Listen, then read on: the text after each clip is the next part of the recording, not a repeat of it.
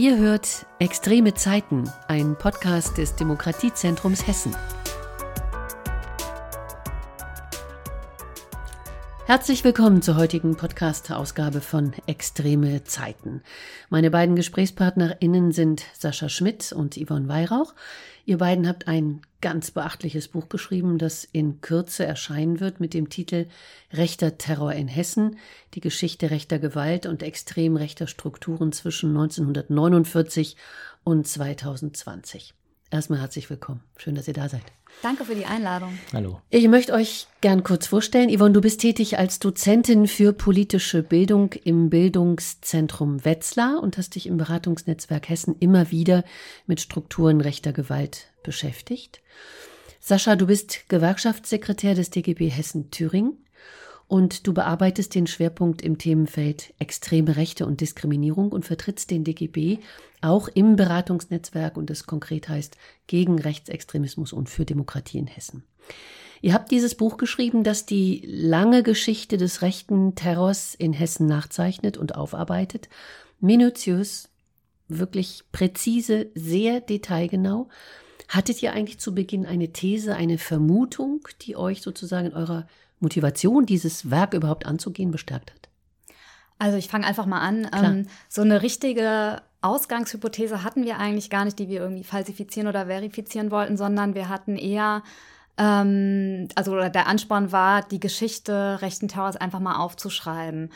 Ähm, nach dem Aufliegen oder dem Bekanntwerden des NSU im Jahr 2011 ähm, gab es ja so ganz unterschiedliche Reaktionen, aber viele waren, ah, das ist ein ganz neues Phänomen und waren total äh, entsetzt sozusagen, dass sowas möglich sein könnte. Und natürlich in der Schärfe hat uns das auch überrascht, aber ähm, dass Neonazis auf die Straße gehen und Menschen töten, war für uns überhaupt nichts Neues. Deswegen haben wir uns auch ein bisschen gewundert. Und ähm, unsere Perspektive war eher, dass ähm, das zeugte, also die Reaktion zeugten von einem mangelnden Bewusstsein von der Geschichte rechten Terrors in der BRD, also in der BRD insgesamt.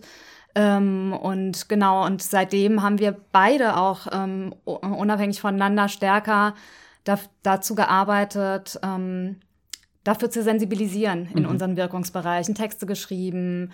Ähm, ich in meinen Lehrveranstaltungen, ich habe zu der Zeit an der Uni gearbeitet, ähm, in der Bildungsarbeit und so weiter. Ähm, genau, das war so ein Strang sozusagen. Und nach den ähm, letzten Anschlägen in Hessen, also gerade den Jahren 2019 und 20, wo sich das ja auch nochmal zugespitzt hat und ähm, auch natürlich die Spitzen der, der, Mord an Walter Lübcke und ähm, der Terroranschlag von Hanau. Ähm, danach war ja auch immer wieder die Frage stand im Raum, warum ausgerechnet Hessen? Hat Hessen ein besonderes Problem mit rechtem Terror? Ähm, und demgegenüber gab es schon länger die Erzählung, dass es, dass Hessen kein Hotspot extrem rechter Strukturen sozusagen ist. Und aus dieser Gemengelage haben wir dann gedacht, na gut, wir gucken uns das nochmal für Hessen, weil BRD insgesamt wäre eh viel zu groß und wir gucken uns gewesen. das für Hessen nochmal genauer ja. an, ähm, weil wir auch schon zu einzelnen Aspekten vorher was erarbeitet haben und wollten einfach auch nochmal ein vollständigeres Bild zeichnen und auch Kontinuitätslinien nachzeichnen. Wie hat sich das ganze Phänomen auch über die Zeit verändert? Ähm, und das habt ihr tatsächlich gemacht. Wir kommen, du hast schon ganz viele Punkte angesprochen. Wir kommen nachher im Einzelnen noch auf diese Hotspot-Frage beispielsweise, auch den Unterschied zwischen Hessen und anderen Bundesländern. Vielleicht schauen wir noch mal auf die Quellen. Ähm, Sascha, welche Quellen habt ihr genutzt, um dieses Buch äh, mit dieser sehr intensiven Aufarbeitung schreiben zu können? Wir haben zum einen klassisch wissenschaftliche Quellen verwendet. Es gab viele Bücher, die auch aus den 70er, 80er Jahren noch sind, die aber in Vergessenheit geraten sind. Wir haben uns durch Unmengen von behördlichen Dokumenten die hat man euch zur Verfügung gestellt? Die ja, ich bin tatsächlich auch in das Hessische Landtagsarchiv gegangen. Ähm, es gab, gibt natürlich auch die klassischen Quellen wie Verfassungsschutzberichte ich habe mir tatsächlich alles aus dem Archiv rausgeholt oder rausgeben lassen, was öffentlich zugänglich ist. Dann haben wir sehr viele hunderte Zeitungsartikel in verschiedenen Archiven gewälzt und zutage gebracht. Und dann nochmal festgestellt, über vieles hinaus, was wir schon wussten, sind da viele Taten einfach in Vergessenheit geraten, über die nur einmal berichtet wurde.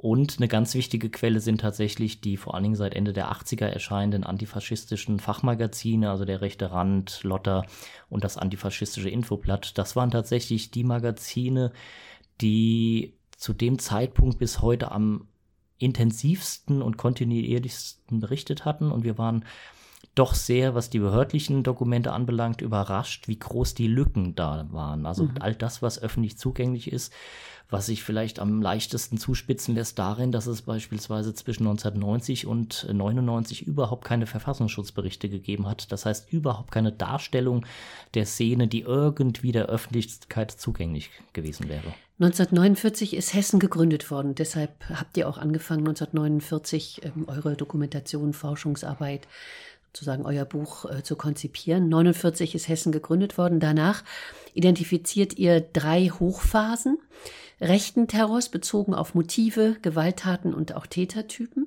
Und die erste ist nach euren Recherchen zwischen 1970 und 82. Du hast gerade die 90er Jahre angesprochen, kommen wir gleich noch dazu, aber fangen wir erstmal mit diesen 1970 und 82 an. Hm, Yvonne, könntest du vielleicht das kurz skizzieren, durch was ist diese Phase geprägt gewesen?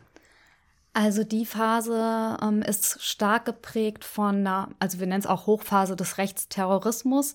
Ähm, ich weiß nicht, ob ich noch mal kurz was zu den Begrifflichkeiten auch sagen äh, soll, die wir ähm, die wir benutzen, weil wir, wir sprechen von rechten Terror, ähm, eigentlich fast synonym zu rechter Gewalt, weil wir finden, dass der Terrorbegriff ähm, stärker zum Ausdruck bringt, um was es geht, nämlich Angst und Schrecken in den betroffenen Communities ähm, zu schüren.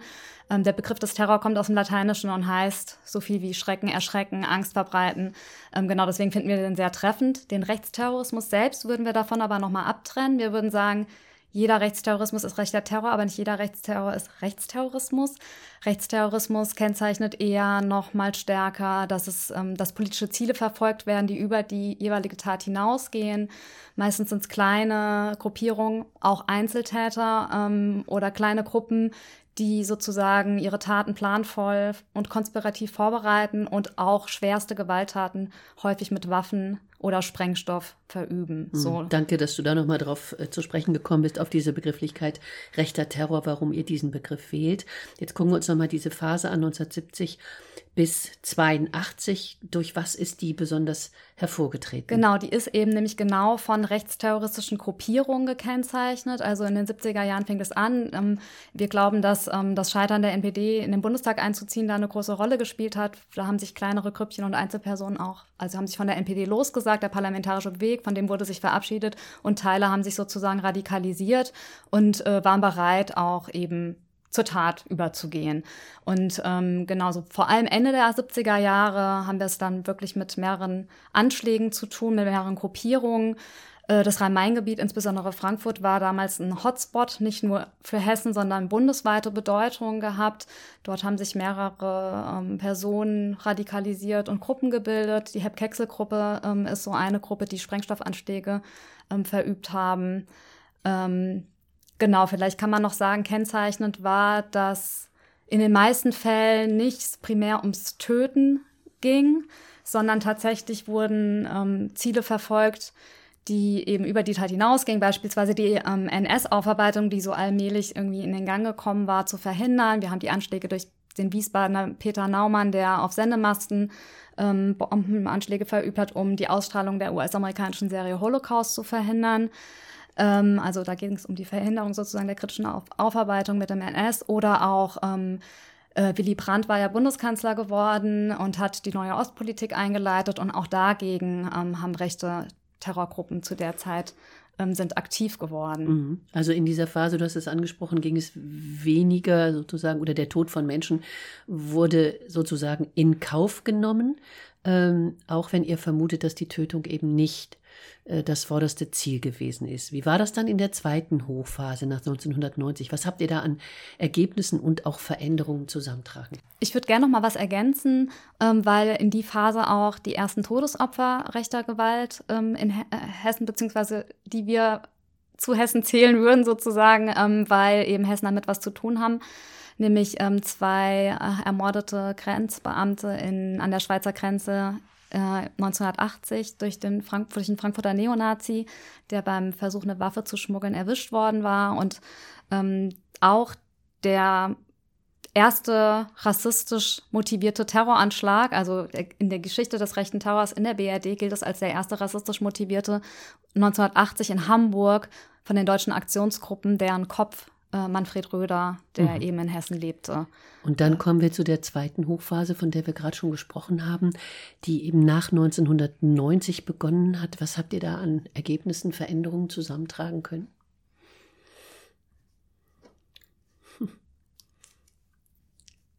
Also ähm, die Phase kennzeichnet, ähm, also im, da war auch in den 80er Jahren ging dann stärker eine Debatte zu, eine rassistische, rassistisch aufgeladene Debatte zu ähm, Geflüchteten und überhaupt Menschen mit Migrationshintergrund ähm, los, ähm, die sich sozusagen nach der sogenannten Wiedervereinigung nochmal verstärkte. Da war so ein aufkommender Nationalismus und eher so eine rassistische Grundstimmung ähm, in der Gesellschaft. Und vor diesem Hintergrund, ähm, der Rechtsrock spielte auch eine Rolle, der sich so, also eine rechte Jugendkultur, die sich herausgebildet hat, äh, schon in den 80er Jahren, aber das nahm dann irgendwie in der Zeit auch zu. Und vor diesem Hintergrund wurde rechte Gewalt, wir würden eigentlich sagen, zu einem Massenphänomen. Das ist die Hochphase auch von allen von allen Hochphasen sozusagen, ähm, die die meisten schweren Gewalttaten hervorgebracht haben, so quantitativ. Das ist jetzt nicht mehr Rechtsterrorismus, sondern eher so ein Alltagsphänomen. Ähm, das wurde ja auch in den letzten Jahren als Baseballschlägerjahre bezeichnet, medial, diese Phase. Wir würden aber eher sagen, es ist eigentlich eine Brandanschlagszeit gewesen, weil tatsächlich sehr, sehr viele Brandanschläge verübt wurden auf Unterkünfte für Geflüchtete, aber auch auf Wohnhäuser, Geschäfte und Gaststätten von Menschen mit Migrationsgeschichte, mhm. vor allem türkische ähm, Migrantinnen. Und dennoch ist das, was du eingangs gesagt hast, Sascha, ähm, nicht in dieser Form dokumentiert worden? Nee, meiner Meinung nach unzureichend. Es gibt Statistiken, beispielsweise wie die wir bearbeitet hatten, durch das Landeskriminalamt vorgelegt, die die Taten auch beziffern. Aber tatsächlich waren wir überrascht, wenn man rückblickend bewertet, dass das die Hochphase in der gesamten Geschichte des Bundeslands gewesen ist, wie wenig die intensiv aufgearbeitet wurde. Nämlich meiner Meinung nach oder mit Blick auf die Erkenntnisse, die wir geführt haben, so gut wie gar nicht. Mhm. Man muss sich das vielleicht auch nochmal zahlenmäßig vergegenwärtigen. Wir sprechen für die Jahre 91 bis 94 von über 100 Brandanschlägen. Dazu kommen Angriffe mit scharfen Waffen. Dazu kommen Angriffe mit Baseballschlägern auf Geflüchtetenunterkünfte. Und das hat es in der Dimension tatsächlich nie wiedergegeben. Und es hätte tatsächlich auch dazu führen müssen, dass das intensiver aufgearbeitet werden hätten müssen.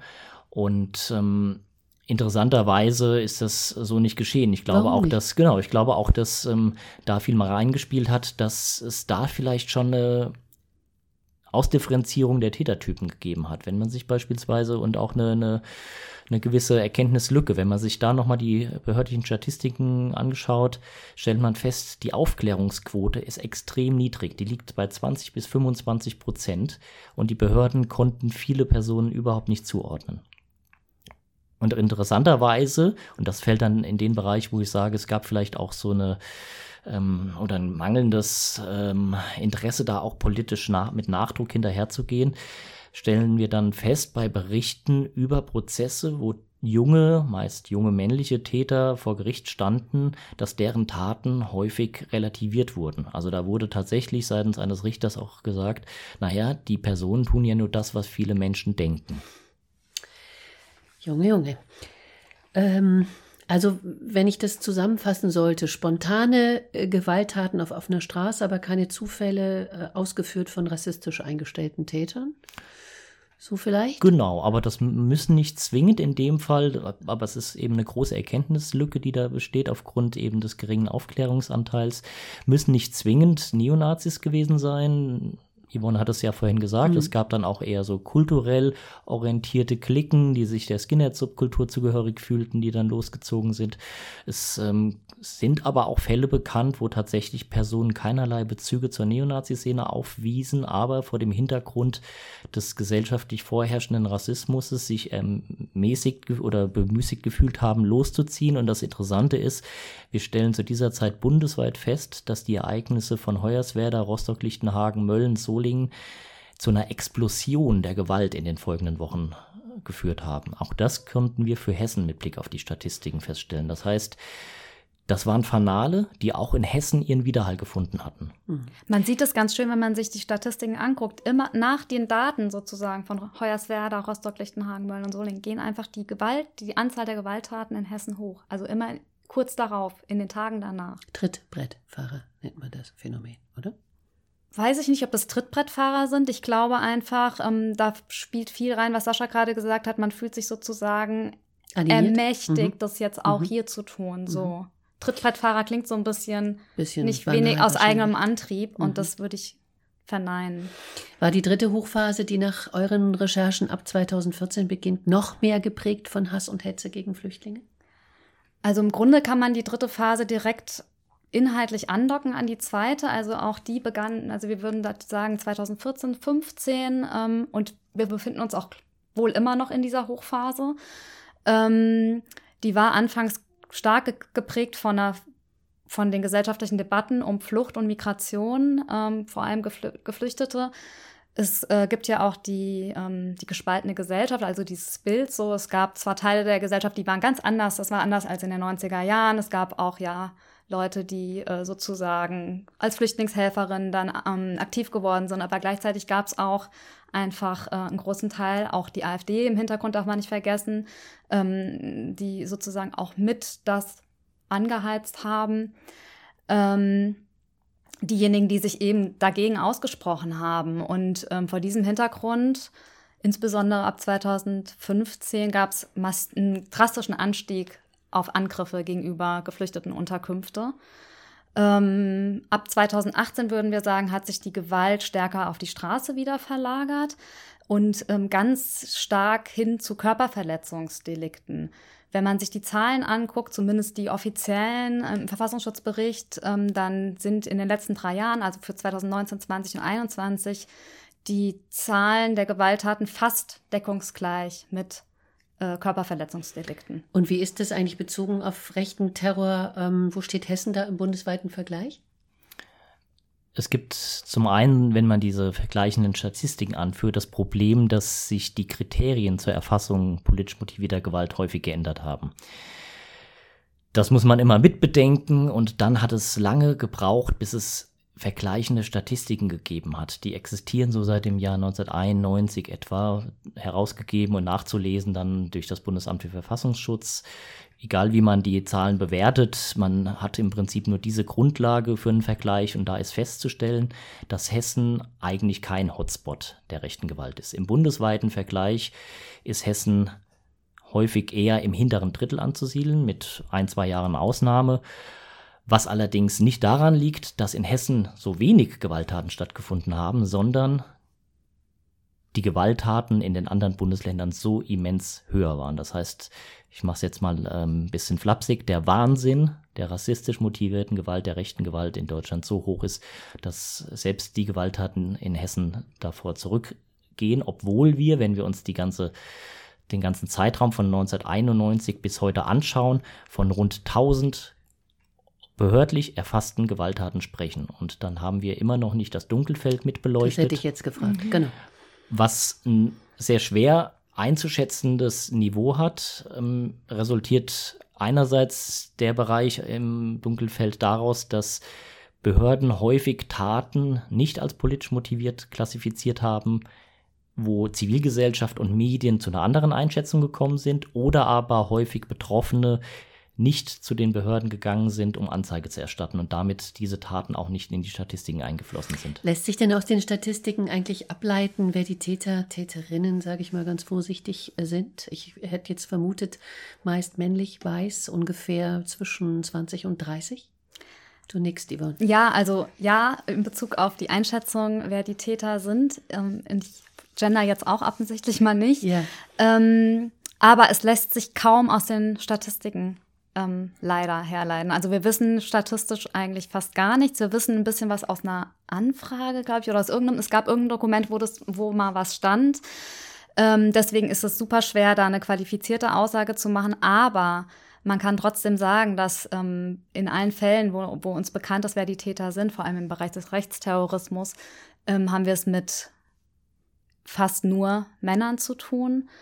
Ähm, Frauen sind dort, die gibt's auch, aber die sind die Ausnahme.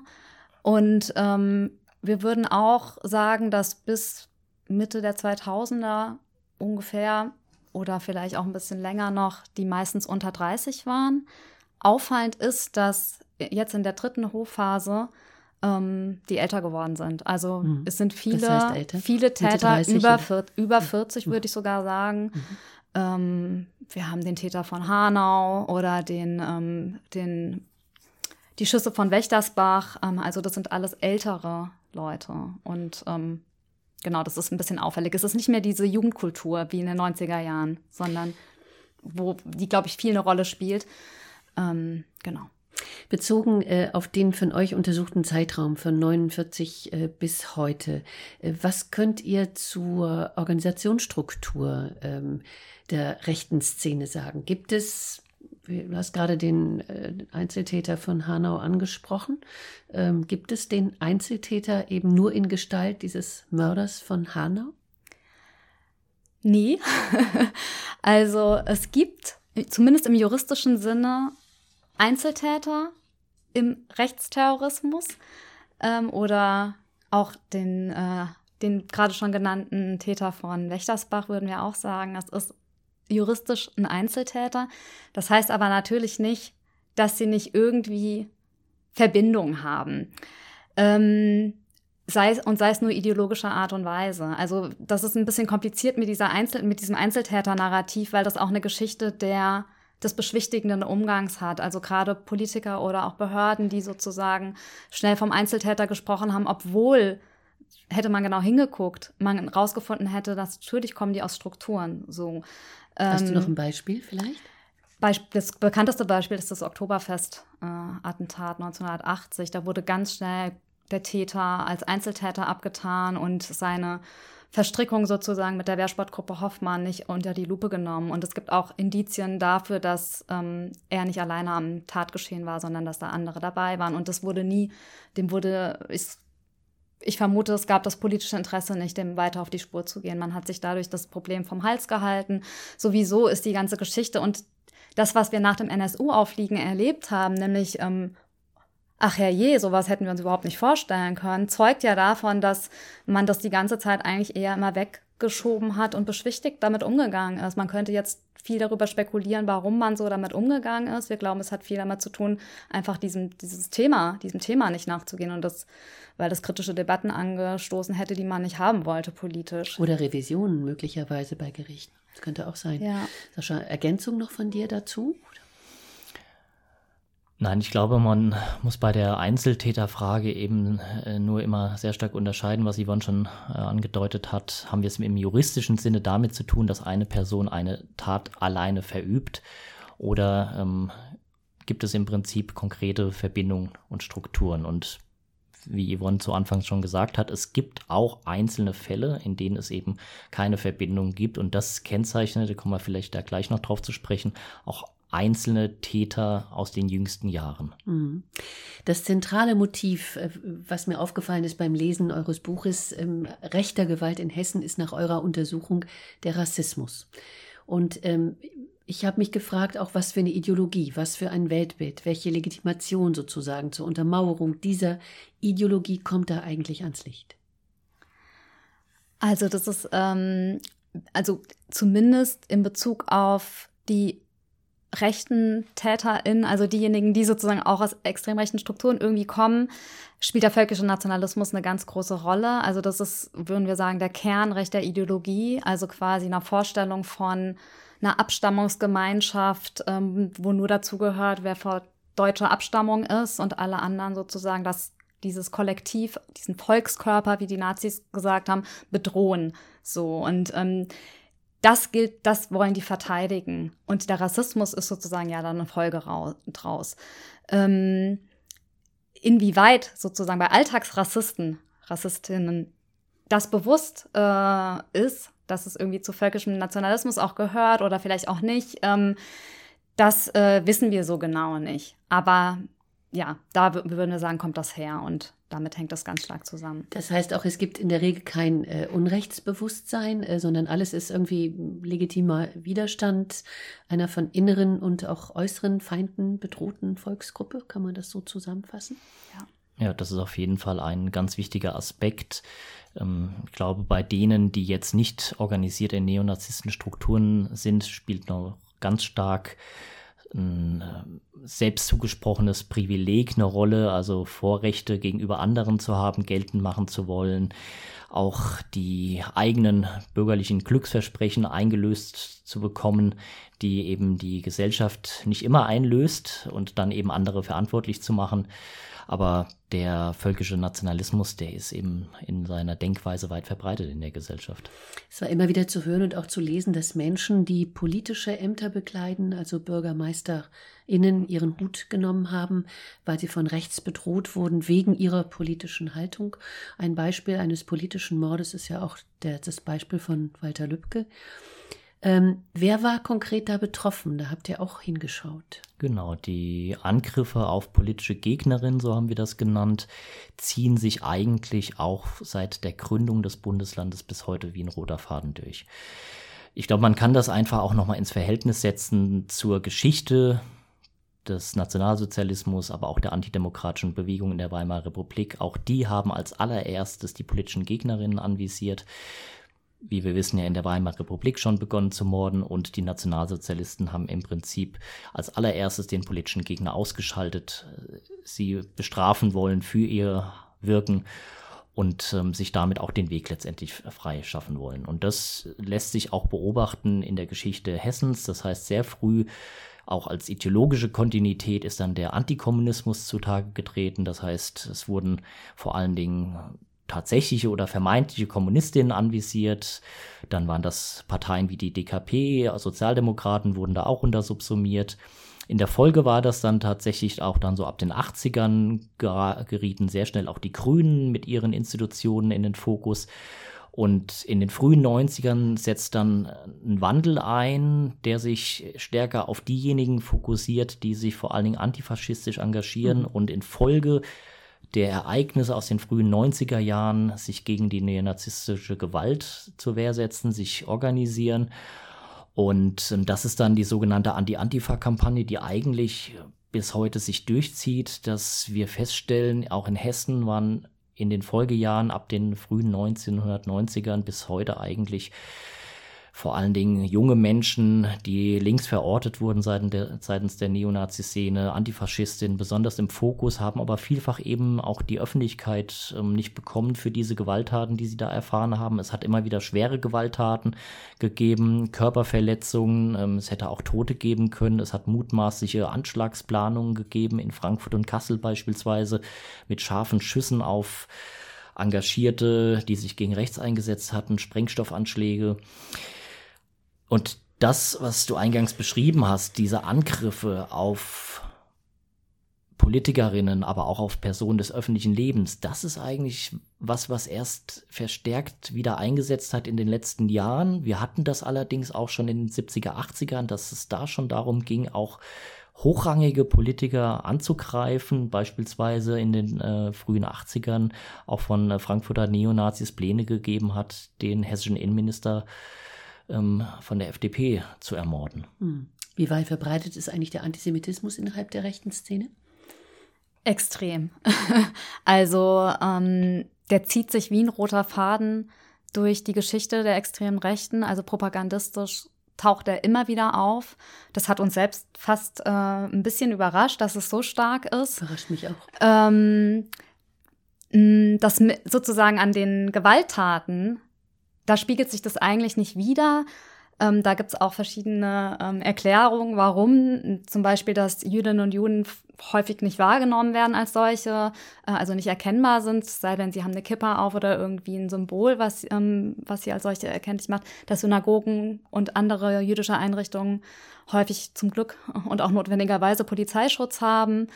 Ähm, genau, aber man sieht es schon allein an der Anzahl von Friedhofsschändungen. Ich glaube, wir haben 300, über 300 in Hessen ähm, gefunden. Innerhalb welchen Zeitraums? In, in unserem ganzen Zeitraum. Mhm. Das war vor allem nach 45 ähm, war das, ähm, ich glaube, quantitativ stärker vertreten, hat ein bisschen nachgelassen über die Zeit. Genau, der Antisemitismus war noch total virulent, ähm, aber es waren halt keine Juden und Jüdinnen mehr da, weil die meisten eben tot oder ein paar äh, sich haben ins Ausland retten können. Ähm, genau, und deswegen hat er sich vor allem auf die Friedhöfe fokussiert. Mhm. Gibt es Hotspots in Hessen, regionale Brennpunkte, wo sich die rechte Szene bevorzugt versammelt und ihr Unwesen treibt? Ja, die gibt es über den gesamten Zeitraum haben die immer wieder sich ähm, abgewechselt oder hat sich die Szene auch verlagert, aber man kann schon sagen, dass das Rhein-Main-Gebiet vor allen Dingen aber auch die Stadt Frankfurt einer der zentralen Hotspots gewesen ist. Yvonne hat es mit Blick auf die Hochphase des Rechtsterrorismus schon für die Ende 70er, Anfang der 80er dargestellt. Das hat sich aber tatsächlich auch immer wieder herauskristallisiert, dass sich die Neonazi-Szene in oder um Frankfurt organisiert hat, die Stadt als multikulturelle, liberale, auch jüdisch geprägte Stadt immer in den Fokus genommen hatte. Der zweite Hotspot ist im nordhessischen Kreis anzusiedeln, da vor allen Dingen Stadt- und Landkreis Kassel. Da ähm, haben sich insbesondere seit den 1980ern immer wieder Neonazi-Gruppen gefunden, militante Gruppierungen, aber auch eine Skinhead-Szene, ein weiterer Hotspot oder weitere Hotspots, gerade auch ab den 80er, 90ern, wo dann auch die Skinhead-Subkultur aufkam, waren der Main-Kinzig-Kreis oder ähm, der Raum Mittelhessen mit dem Land-Dill-Kreis und äh, umliegenden Landkreisen. Genau, man muss immer schauen, wo bestehen Kontinuitäten, wo stehen, bestehen Brüche, aber ähm, die Hotspots haben sich so herauskristallisiert und stehen zum Teil auch in einer Verbindung mit den dort aktiven Protagonisten, die dann auch immer wieder dafür gesorgt haben, dass es zu neuen Strukturen gekommen ist. Mhm. Ein weiteres Ergebnis eurer Arbeit und auch nachzulesen in eurem Buch ist die Tatsache, dass eben der Großteil an Gewalttaten äh, aus dem militanten Spektrum heraus äh, verübt wurde, äh, aber eben auch, das führt er auch aus, extrem rechte Parteien spielen dabei eine Rolle. Welche sind das und welche waren das? Einige haben sich ja selbst überlebt. Ne? Genau, also wir würden sagen, dass der Großteil der Gewalttaten aus dem neonazistischen Kameradschaftsspektrum heraus resultiert hat. Das heißt, die Kaderkameradschaften der 70er, 80er Jahren, dann später eben vor allen Dingen ab den Mitte der 90er die sogenannten freien Kameradschaften. Und es gab bei den Parteien dann, würde ich sagen, die relevantesten, selbstverständlich die NPD, aber auch die Republikaner, die hier mit Blick auf die Wahlergebnisse auch eine besondere Rolle gespielt haben, aber vor allen Dingen die NPD auch für die Strukturen der hessischen Neonazi-Szene. Es gab zu den Kameradschaften, die sich ja als radikal ähm, fundamentalistisch gegen die Demokratie stellen, immer ein ambivalentes Verhältnis, was nicht daher rührt, dass dieses Denken innerhalb der NPD nicht vorhanden wäre, sondern eher daran, dass die NPD einen anderen Weg für sich gewählt hat, zumindest versucht hat, das Parlament als Bühne zu benutzen, das Parteienprivileg zu nutzen, also selbst ähm, agieren zu können, vor allen Dingen ähm, mit Blick auf den Parteienstatus, der ja ein hohes Gut ist innerhalb der Bundesrepublik und des Grundgesetzes, sich vor Verboten zu schützen. Und dort hat es immer ein Spannungsverhältnis gegeben, dass einerseits die NPD natürlich mit ihren Strukturen sehr gern gesehen war und sich dann auch Neonazis immer wieder organisiert haben, um diese, diesen Verboten zu entgehen, weil sie immer wieder erfahren haben, auch okay, unsere Strukturen werden immer wieder verboten, wir müssen neu auf, äh, anfangen. Ähm, und zum anderen hat es immer wieder auch Reibereien gegeben, was jetzt der richtige Weg ist. Hm. Hetzreden, Gewaltfantasien, der Untergang des Abendlandes, die vermeintliche Islamisierung der Republik, das habe ich eurem Buch entnommen und zitiere das jetzt gerade, der drohende Volkstod. Ähm, ist das eigentlich schon seit Jahrzehnten sozusagen ein Merkmal der rechten Szene, was die Sache nicht besser macht? Also ein Narrativ, was sich einfach unglaublich gut halten kann. Genau, diese Narrative halten sich seit Jahrzehnten. Tatsächlich ziehen die sich spätestens seit den, äh, seit den 60er Jahren durch die Geschichte Hessens oder durch die Geschichte der Diskurse der extremen Rechten. Und egal, ob das heißt Volkstod, großer Austausch oder schleichende Islamisierung, im Kern meinen diese Narrative alle dasselbe, nämlich dass eine substanzielle Bedrohung für das deutsche Volk, die Heimat oder wie auch immer das definiert wird, droht. Sprich, es finden, äh, werden Menschen angesprochen in ihrem Selbstverständnis als Teil ihrer kollektiven Identität, die das Gefühl damit vermittelt bekommen, dass ihrer Heimat, ihre kollektive Identität, die für viele Menschen von Bedeutung ist und noch immer dann auch mit äh, Volk und Nation verbunden ist, in Gefahr ist und dann eben auch dadurch zum Handeln auf sich angeregt fühlen. Da haben wir wieder einen völkischen Nationalismus. Genau, genau das, äh, was du vorhin auch genau. schon angesprochen hast. Ja. Habt ihr eine Vorstellung davon, warum sich das so wunderbar hält? Hat das eben auch was mit diesen Strukturen zu tun oder habt ihr eine Erklärung dafür? Na, die extreme Rechte lebt davon, wir sehen das auch jetzt in den aktuellen Krisensituationen, von der Herbeiredung der Krise. Sie braucht die Dramaturgie auch des, des drohenden Kollapses, des, der substanziellen Veränderung. Ohne die kann im Prinzip die extreme Rechte ihre Erzählungen nur schwer vermitteln. Auf der anderen Seite ist natürlich die Frage, warum greift das auch in Teilen der Bevölkerung? Wieso steigt, steigen Teile der Bevölkerung auf diese Erzählung des großen Austausches ein? Und das ist dann tatsächlich, glaube ich, dieses Gefühl, es verändert sich, das eigene Umfeld, das eigene, was man lieb gewonnen hat. Es zeigt aber, wie eben gesagt, sehr deutlich auf, wie sich eben auch völkisches Denken in Teilen der Gesellschaft gehalten hat, aber auch antisemitische Verschwörungsideologien, die ja damit verwoben sind, noch immer auch ähm, breiten Zuspruch treten, äh, treffen können. Und ähm, das und macht nie es, weg war, ne? nie weg gewesen sind, mhm. genau, aber damit eben auch zur Geltung kommen. Mhm. Es bindet einfach Unsicherheitsgefühle, glaube ich. Also es, das kann die extreme Rechte sozusagen nutzen, dass es Unsicherheitsgefühle gibt, ähm, die mit den Veränderungen einhergehen bei vielen Menschen, die eben Angst vor, wie verändert sich das haben, die vielleicht nicht so eine Haltung haben, so mal gucken, was passiert, so, sondern eher ähm, bef dann Befürchtungen haben, dass das negative Folgen für ihr eigenes Leben haben kann. Ein Fazit eurer Arbeit ähm, hat mich aufhorchen lassen. Es gibt offenbar seit Jahren einen Rückgang organisierter Kameradschaften. Ähm, auch die NPD verliert äh, an Bedeutung und an Boden, kann man sagen. Äh, können wir vielleicht sogar aufatmen und die extreme Rechte abschreiben, weil sie dabei ist, sich selbst zu überleben? Jetzt Leider grenzt nicht. ihr beide. Leider nicht. Genau, wir haben im Prinzip in den letzten Jahren ein asynchrones Verhältnis. Das heißt, den von dir beschriebenen Rückgang der organisierten Strukturen in Hessen mit dem Rückgang auch von Mitgliedern des, die Kameradschaftsszene ist nahezu überhaupt nicht mehr in der Öffentlichkeit existent, im Unterschied zu noch vor zehn Jahren, wo auch Kleinstgruppen sich ähm, darum bemüht haben, in der Öffentlichkeit wahrgenommen zu werden und Nachwuchs zu rekrutieren, haben wir das im, im Prinzip überhaupt nicht mehr in Hessen aktuell. Also die, die Zahl der neonazistischen Veranstaltungen, Demonstrationen ist stark zurückgegangen. Gleichwohl, schaut man sich die behördlichen Statistiken an, ähm, scheint das Personenpotenzial gestiegen zu sein. Da muss man sich natürlich immer die Frage stellen, sind das jetzt eine und dieselben Personen, die vielleicht vor einigen Jahren anders interpretiert wurden seitens der Behörden, aber wir haben im Prinzip diese Zahlen und da stellen wir einen Anstieg fest, was das Gesamtpersonenpotenzial als auch das Potenzial der Gewaltbreiten anbelangt.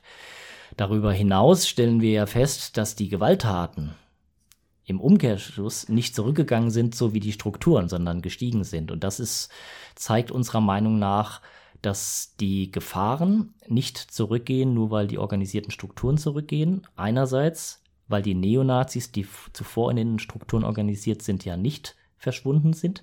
Zum Teil stellen wir fest, dass diese Kameradschaftsstrukturen weiter existieren, sich aber eher bundesweit orientieren und gar nicht das Ziel verfolgen, hier in Hessen auf die Straßen zu gehen, dann aber Neonazis gewalttätig in anderen Bundesländern in diesen Strukturen zum Teil agieren. Und wir stellen fest, dass es eine Ausdifferenzierung des Tätertyps gibt. Das heißt, durch die neuen Milieus, die neuen auch ähm, bis dato unbekannten Strukturen, sei es jetzt Reichsbürger, auch Querdenker, also man mag da auch an die Brandanschläge auf Impfzentren in Hessen denken und andere, natürlich auch AfD-Sympathisantinnen und äh, Mitglieder, müssen wir feststellen, dass das Spektrum der Täter und Täterinnen deutlich größer geworden ist. Und dann haben wir tatsächlich noch dieses, diesen vermeintlich neuen Tätertypus, ähm, der ähm, eher online basiert ist, der sich im Internet vernetzt, international zum Teil, wo wir auch einzelne Fälle hatten, die auch im Fall eines Wiesbadeners, eines 19-Jährigen im Jahr 2019 nahezu zu einem Attentat geführt hätten, bei dem es möglicherweise auch äh, zur Tötung gekommen wäre. Diese Person weist überhaupt keine Bezüge nach unseren Erkenntnissen zur neonazistischen Szene auf. Und die Fälle von Wächtersbach und Hanau hatten wir schon angedeutet. Jetzt steht euer Buch kurz vor der Veröffentlichung. Ich könnte mir vorstellen, dass ihr einerseits ähm, dieses Thema für euch damit in diesem Buch beendet habt, aber so etwas endet nicht. Macht ihr weiter? Was ist eure Vorstellung, wie es weitergeht? Also ähm, wir hoffen natürlich, dass das Buch auf Interesse stößt und dass wir damit auch irgendwie angefragt werden für Vorträge und so weiter. Und ähm, wir stellen selbst auch immer wieder fest, dass es so also dass es so viele Punkte gibt, ähm, die wir da angesprochen haben, über die wir selbst andauernd immer noch weiter nachdenken, äh, auch nachdem wir sozusagen das Manuskript beendet haben. Und äh, wir werden auf jeden Fall weiter an dem Thema dranbleiben und sind auch total gespannt äh, auf neue Erkenntnisse, die sich in hoffentlich vielen Diskussionen daraus ergeben. Sascha Schmidt und Yvonne Weihrauch, ganz, ganz herzlichen Dank. War toll, dass ihr heute hier gewesen seid, zu Gast in Extreme Zeiten, dem Podcast des Demokratiezentrums. Hier nochmal die Angaben zu eurem Buch. Rechter Terror in Hessen, die Geschichte rechter Gewalt und extrem rechter Strukturen zwischen 1949 und 2020. Erscheinen wird das Buch im Wochenschau Verlag. Das war Extreme Zeiten, ein Podcast des Hessischen Demokratiezentrums. Produktion und Redaktion Nora Zado, Moderation Angela Fitsch. Du hast Fragen oder Anregungen? Dann schreibe uns podcast.beratungsnetzwerk-hessen.de. Das Demokratiezentrum Hessen wird mit Mitteln des Bundesprogramms Demokratie leben und des Landesprogramms Hessen aktiv für Demokratie und gegen Extremismus gefördert.